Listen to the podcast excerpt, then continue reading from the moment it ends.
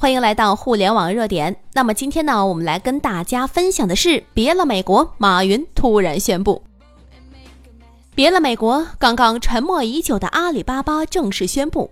据多家主流美国媒体报道，阿里巴巴云部决定暂停在美的扩张计划，退出与美国硅谷、亚马逊的竞争，计划优先考虑在中国需要云服务的美国跨国公司市场。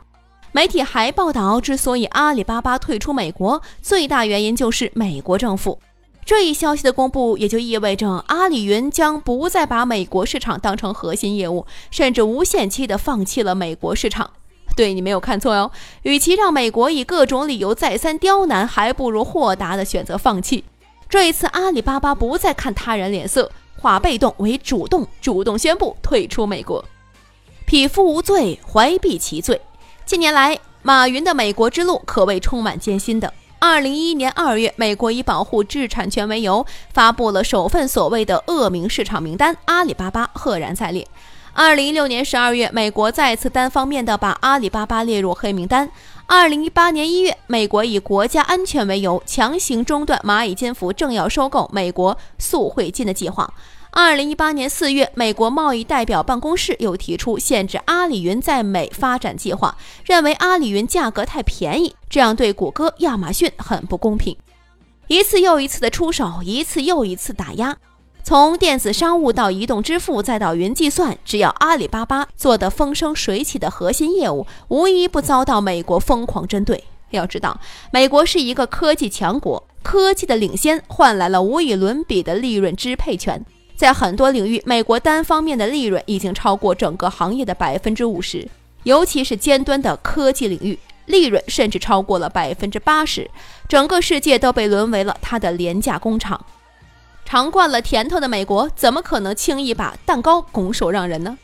如果没有阿里巴巴，全球最大的电子商务公司是美国亚马逊；如果没有支付宝，苹果支付很可能成为世界最大的支付工具。如果没有阿里云，全球的云计算份额依旧由美国垄断。对于美国来说，什么公平贸易、什么公平竞争都是扯淡的。他们要的只是绝对的利益。欲加之罪，何患无辞呢？被制裁的企业又何止是阿里巴巴一个呢？中国的紫光集团三十八亿美元入股美国存储公司，被强制叫停。中国泛海二十七亿美元收购美国保险公司，时隔两年还在审查。等等等等，近年来被制裁的中国企业已经不胜枚举了。今天，美国的蛮横不讲理彻底激怒了每一个有血性的中国人。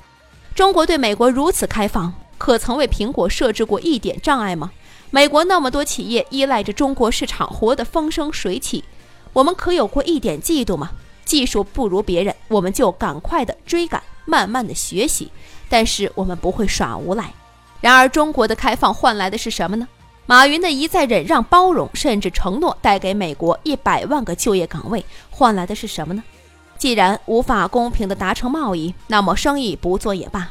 一百万个就业岗位就此作废。美国，你要知道，即便如此，亚马逊、苹果在电商支付领域也超越不了阿里巴巴；即便如此，也阻挡不了阿里云打破垄断的步伐。打铁还需自身硬，自身拿不出本事，再怎么挤压，也不过是慢性自杀。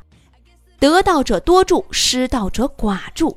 今天美国的百般阻挠一点都不值得畏惧，反而说明美国害怕了。而阿里巴巴的决定更值得我们尊重。面壁十年图破壁，南愁倒海一英雄。不是你们不优秀，而是对手太无耻。我们相信王者始终会归来，有朝一日凤翔天。我要天下尽我名。